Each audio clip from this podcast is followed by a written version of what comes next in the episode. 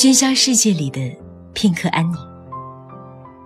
你们好，我是上官文露读书会的主播小何。人活一世，匆匆百年，在漫长的时间坐标上，人类的一生实在是渺小的可怜。于是我们拼命的想抓住所有的日子，甚至每一分每一秒都要活得有意义。但是意义又是一个太过空泛的词语，一个不小心，日子又会在追赶意义中流逝。在意义的绑架下，我们焦虑、恐惧，害怕白活一生，害怕碌碌无为，无法在这个世界上留下自己的痕迹。于是我们用尽全部的时间，让自己看上去体面，提高自己的影响力，让别人觉得羡慕而值得，做一个有用的人。可若只为了别人的眼光生活，那么生活就会对你展开报复，你将会被生活所欺。那么，人生的意义是什么呢？也许我们能从虚度人生这个话题里得到另一种启发。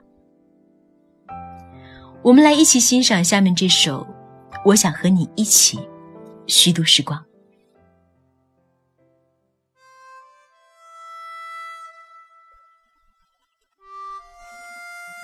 我想和你虚度时光，比如低头看鱼，比如把茶杯留在桌子上离开，浪费它们好看的阴影。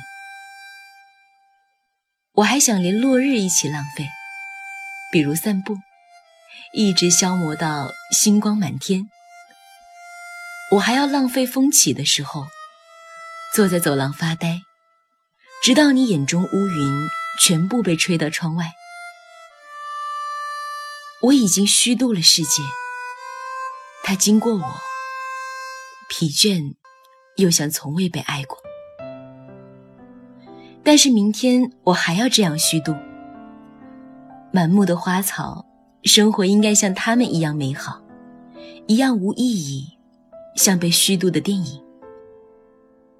那些绝望的爱和赴死，为我们带来短暂的沉默。我想和你互相浪费，一起虚度短的沉默，长的无意义，一起消磨。精致而苍老的宇宙，比如靠在栏杆上，低头看水的镜子，直到所有被虚度的事物，在我们身后长出薄薄的翅膀。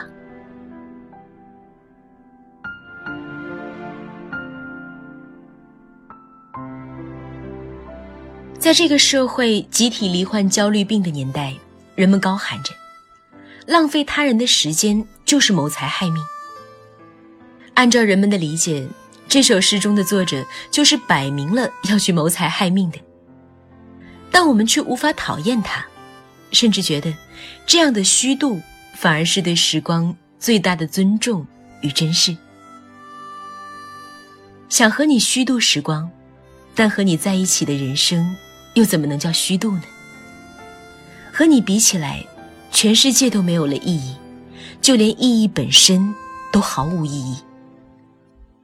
在这虚假的现实世界里，你是迷雾之中唯一的坐标。